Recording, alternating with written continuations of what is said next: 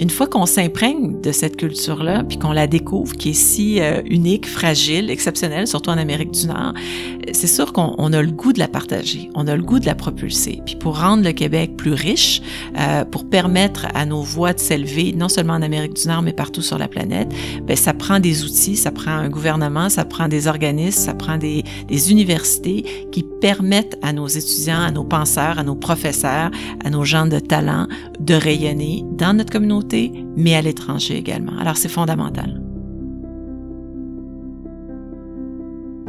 Chaque année, la Fondation de l'Université Laval met en lumière des diplômés qui se démarquent par leur contribution exceptionnelle à leur profession et à l'université. Ils sont les remarquables. À travers une série d'entretiens, découvrez des diplômés de l'Université Laval aux parcours inspirants.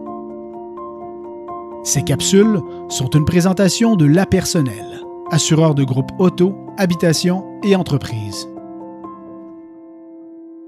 Bienvenue à tous et à toutes. Mon nom est Jean-Sébastien Sirois, diplômé en communication publique et maintenant conseiller en communication à la Fondation de l'Université Laval. J'ai le plaisir aujourd'hui de m'entretenir avec Maître Olga Farman, récipiendaire du prix Grand Diplômé 2023. Avant d'amorcer l'entretien, laissez-moi vous présenter quelques faits saillants de son impressionnante carrière. Olga est bachelière en droit et diplômée à la maîtrise en administration des affaires de l'Université Laval. Elle occupe les fonctions d'associée directrice du bureau de Québec de Norton Rose Fulbright et elle est membre du comité de direction nationale du cabinet.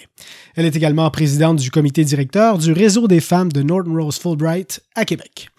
Très engagée au sein de sa communauté, elle siège au conseil d'administration de la Caisse de dépôt et placement du Québec, de Beneva, de l'administration portuaire de Québec, du Festival d'été de Québec et de la fondation du Musée de la civilisation. Olga a reçu de nombreuses distinctions au cours de sa carrière, notamment le prix Leadership au féminin décerné par la Chambre de commerce et d'industrie Québec. Elle a récemment été nommée au palmarès de Best Lawyers dans le secteur gouvernance, également désignée avocate émérite par le Barreau du Québec en 2021, en plus d'être nommée au palmarès des 100 Canadiennes les plus influentes du réseau des femmes exécutives WXN en 2019.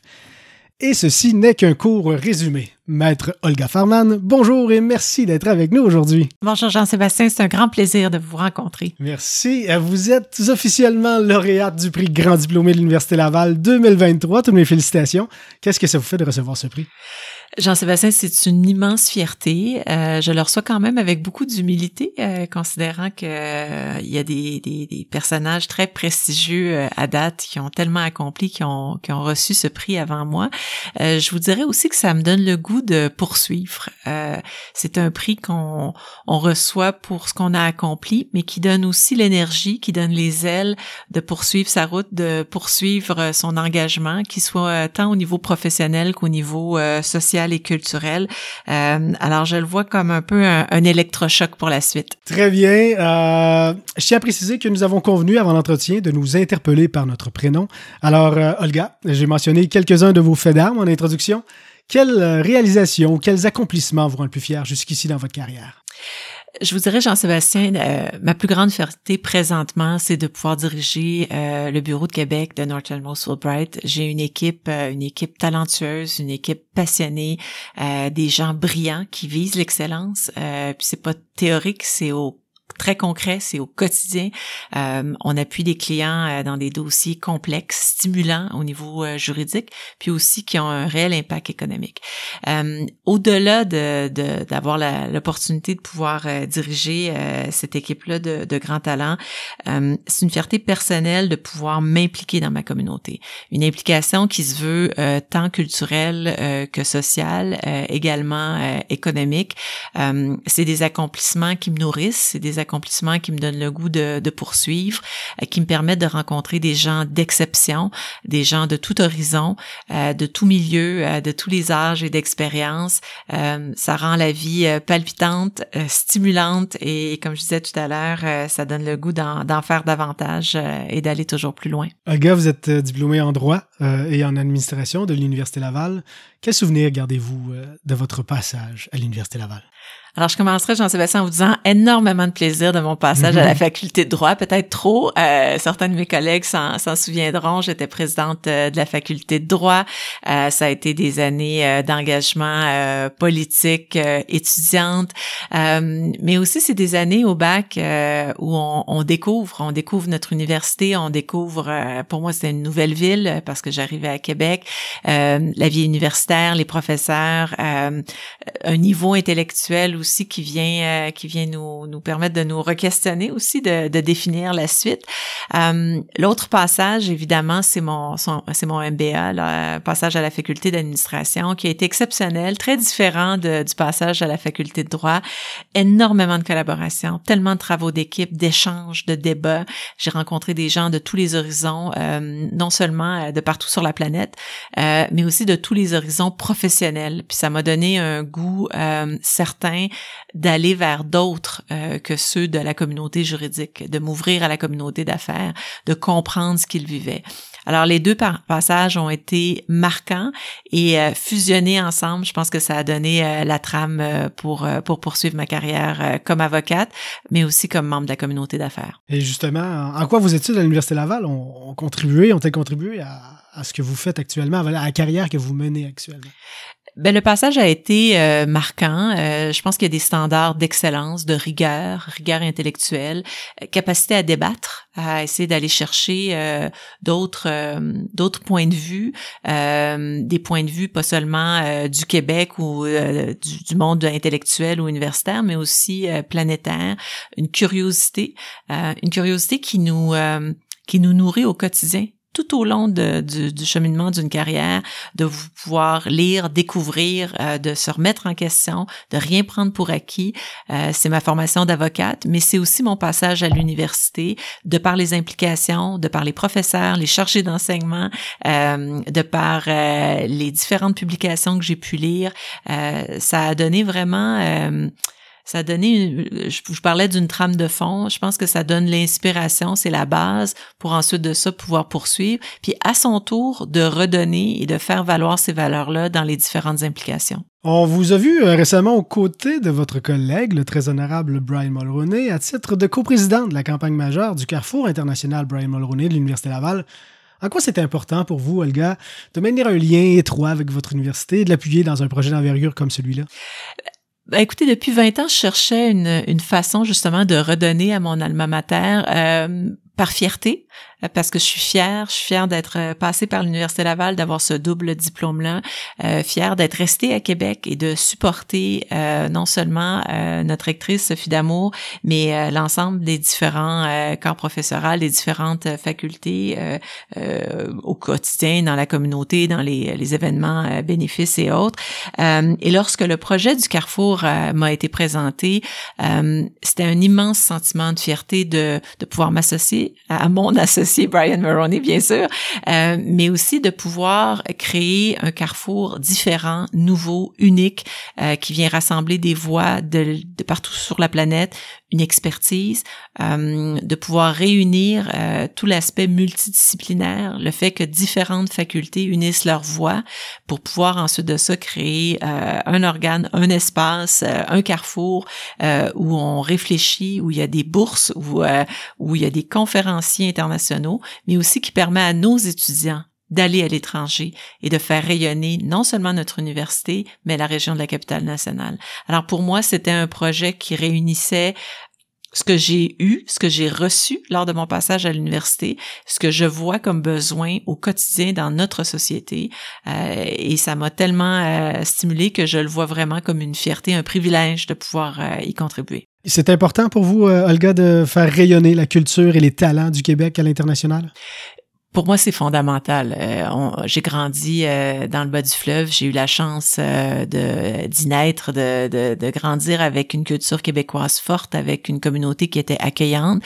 Et je pense que la plus grande façon de s'intégrer, de découvrir une culture, c'est de la vivre. C'est d'aller au théâtre, c'est de découvrir sa musique, ses chansonniers, ses poètes.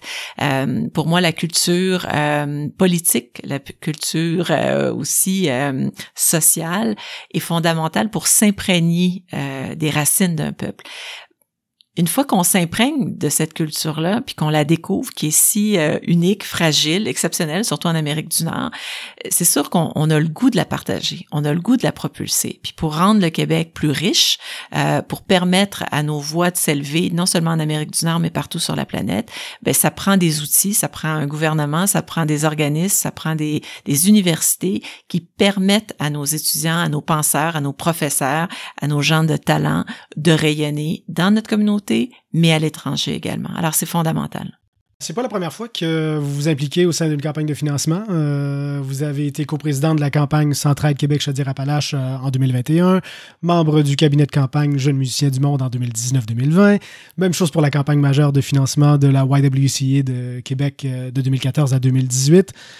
C'est important pour vous cet engagement communautaire philanthropique? Vous savez, Jean-Sébastien, ce qui rend une, société riche, euh, au-delà de toute sa, stimulation, sa, son, son, ébullition intellectuelle, c'est la force de sa communauté. C'est le fait de prendre soin l'un de l'autre. Euh, on est fort de par le fait qu'on est capable de redonner, de prendre soin de notre monde. Alors, pour moi, j'ai eu la chance, j'ai eu le bénéfice d'avoir une communauté accueillante, une communauté qui m'a permis de projeter ma voix. C'était tout aussi fondamental de pouvoir redonner au quotidien sur des thèmes qui me sont chers. les thèmes qui me sont chers, vous l'avez nommé, la culture est essentielle. J'ai commencé très jeune avec euh, l'orchestre symphonique, euh, des organismes aussi culturels au niveau du théâtre. Euh, maintenant, j'ai eu la chance de passer par le conseil d'administration du musée de la civilisation, puis maintenant sa, sa fondation avec la création d'un nouveau musée des sciences. alors, de pouvoir contribuer à ma façon, qui qui qui, qui est pas euh, si spectaculaire que ça, en donnant du temps, en donnant des conseils, en rassemblant des gens, rassemblant des donateurs.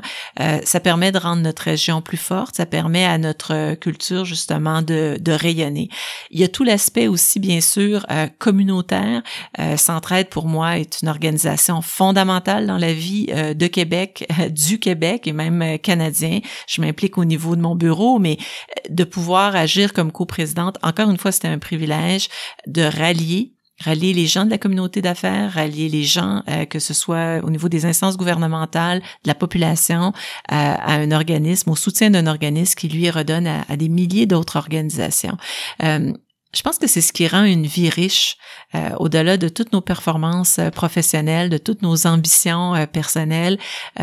cet aspect-là, pour moi, donne de l'équilibre, donne du sens, donne l'énergie qu'on a besoin pour pouvoir être performant. Vous en avez brièvement parlé dans votre réponse. vous avez, vous semblez avoir un intérêt marqué pour la culture par vos implications au sein de divers conseils d'administration au fil du temps. On a parlé de l'Orchestre symphonique de Québec, de la Fondation du Musée de la civilisation, du Festival été notamment. Euh, d'où vous provient cet intérêt pour, euh, pour la culture, le monde de la culture? Euh, ben, mon papa était euh, professeur euh, de littérature française. Alors, vous imaginez un, immigrant iranien qui vient enseigner dans les années 70 le français, la poésie, le théâtre aux, Québécois du bas du fleuve. J'ai grandi donc dans un monde culturel fascinant avec des, des, amis imaginaires poètes, avec les grands les grands auteurs, compositeurs, les chansonniers. c'est une vie, c'est une jeunesse remplie de de, de, richesse justement de joyaux culturels québécois euh, et de partout dans le monde. Et euh, ça m'a toujours euh, animé, stimulé. Euh, on parle beaucoup de conciliation travail-famille, d'équilibre aussi, euh, d'enjeux de santé mentale. Pour moi, la culture, d'aller au théâtre, pouvoir aller voir un spectacle de danse, de pouvoir aller me perdre dans un musée, d'aller voir un riopel comme d'aller me, me, perdre dans une salle du musée de la civilisation avec une exposition culturelle. Récemment, je voyais celle sur René Euh, ça, pour moi, ça nourrit. Et, je pense que la, la culture d'un peuple, l'histoire d'un peuple, la langue est, fondamentale pour solidifier les bases et toujours dans un aspect de, de croissance, croissance économique, mais aussi croissance culturelle. C'est à partir de cette culture-là qu'on peut continuer à, à, se projeter. Alors, tant qu'on pourra, comme Québécois et Québécoises, y contribuer à sa façon, selon ses intérêts, euh, je pense que c'est un devoir pour préserver notre langue, puis préserver aussi notre histoire, puis créer la nouvelle histoire, la nouvelle trame narrative pour la suite. Absolument, et en profiter pour euh, faire une pause, pour contempler, ça fait du bien de, parfois à l'âme et au Vous avez parfaitement raison. Oui, absolument. Lorsque l'on regarde vos implications et la teneur de vos interventions sur différentes tribunes, on constate que vous vous intéressez énormément à la place des femmes, au leadership au féminin. Euh, quel portrait dressez-vous de la place des femmes dans les équipes de gestion actuellement? Vous savez, Jean-Sébastien, il n'y a rien d'acquis au niveau de, des enjeux euh, de diversité, euh, notamment au, féminin. Euh, il faut se battre encore pour prendre sa place. il faut se battre pour atteindre des positions de, de pouvoir ou d'influence, de direction. et ça, je l'ai constaté tout au long de, de ma carrière. J'ai eu la chance d'avoir des mentors des, des, promoteurs exceptionnels qui m'ont qui ont eu confiance en moi, qui m'ont ouvert des portes, qui m'ont permis à ma façon de faire exploser mes propres euh, plafonds de verre. moi, je pense qu'il y en a pas juste un, il y en a toute une série tout au long d'une carrière. Euh, les enjeux de, de, diversité au féminin, d'ambition au féminin euh, sont fondamentaux. Ils doivent faire partie euh, d'une discussion constante de notre société, mais de nos organisations. Et ça, c'est une responsabilité de chacune de nos organisations, aussi petite, aussi importante euh, qu'elle soit. Euh, alors, euh, je le vois, je le vis. ce que je vis très différemment et la raison pour laquelle je m'implique, c'est que nos femmes veulent en parler. Elles, affichent leur, leur force, leur indépendance, leur ambition. elles dénoncent les comportements qui sont inacceptables, les micro-agressions, les commentaires désobligeants.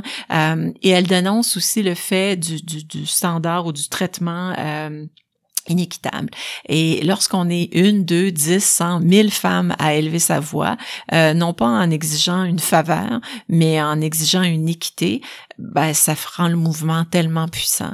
Alors pour moi, vous avez parfaitement raison, la cause des femmes, la cause de la diversité, euh, pour ce qu'elle a été, pour ce que nos femmes ont porté avant nous, ce que nos mères et nos grands-mères ont porté, mais ce que nos femmes, nos, nos, nos filles, nos, nos, nos sœurs vivent présentement au quotidien aussi, euh, c'est une cause qui est essentielle, qui a évolué dans le temps, mais qui mérite qu'on s'y penche, puis qu'on s'y penche avec des données la, la, la, situation a, beaucoup évolué dans les organisations, au-delà des engagements euh, qui sont parfois très marketing. Euh, c'est fondamental pour moi de voir les données qui appuient ça, tant au niveau de pourcentage de femmes qui siègent à un conseil d'administration, par exemple, qu'un pourcentage de femmes qui siègent au niveau des comités de direction, euh, du talent qui est identifié au niveau de la relève, de savoir qu'on s'assure que non seulement on recrute et on fait la promotion d'autant de femmes que d'hommes, sinon plus. Euh, alors pour moi, c'est une c'est même pas une cause, c'est une façon de vivre, c'est une valeur profonde. Euh, et euh, c'est un plaisir de pouvoir en discuter. Puis c'est surtout une fierté de pouvoir appuyer des jeunes femmes qui parfois ont besoin quand même d'un petit, un petit coup de pouce, un peu, euh, un petit peu de motivation pour dire t'es exceptionnel, prends ta place et tu mérites d'être à la table de décision autant que n'importe qui d'autre. Vous parliez de statistiques. Euh, j'observais récemment euh, que 61% des diplômés de l'Université Laval de moins de 40 ans sont des femmes. Est-ce que vous commencez à observer euh, ce changement, ce renversement en matière de statistiques sur le marché du travail dans les postes de gestion dans les organisations? Je ne sais pas si on peut parler d'un renversement, puis vous amenez un, un, très bon point, puis je le vois à la, à la faculté de droit, par exemple, euh, où le pourcentage de femmes qui quittent euh, les bancs, euh, les bancs d'école de la faculté sont nettement supérieurs. Je pense qu'on parle justement de 60 à 70% Là où ça me frappe, c'est qu'il n'y a pas 60 à 70% de femmes qui sont associées, par exemple, de cabinets privés ou qui sont chefs d'un contentieux au Québec ou au Canada. Alors, pour moi, le défi, c'est d'amener ces diplômés-là et je trouve ça extraordinaire qu'on en fasse la promotion, qu'elle soit là, qu'elle obtienne ce diplôme-là, euh, mais qu'elle passe à travers les dix premières années d'une carrière où là, non seulement on doit concilier les enjeux de travail-famille dont on parlait, mais où on doit accepter d'assumer son ambition, de faire des sacrifices, de continuer à se battre, de, vouloir être à la même table euh, que les hommes. Euh, et, et c'est ce passage-là où on, où on en perd ou au quotidien dans les organisations, dans les entreprises, euh, pas juste du domaine du droit. Euh, on voit que les femmes euh, soit quittent ou, ou, soit se réinventent autrement. Ce qui est parfaitement correct si c'est ce qu'elles veulent comme carrière. Mais je pense que le mandat, le rôle des organisations, c'est de s'assurer d'enlever toutes les embûches, toutes les problématiques qui font en sorte qu'une jeune femme à 25 ans, 30 ans, 35 ans décide de dire je n'assumerai pas mon ambition parce que c'est trop difficile, parce que je suis pas capable d'ouvrir les portes.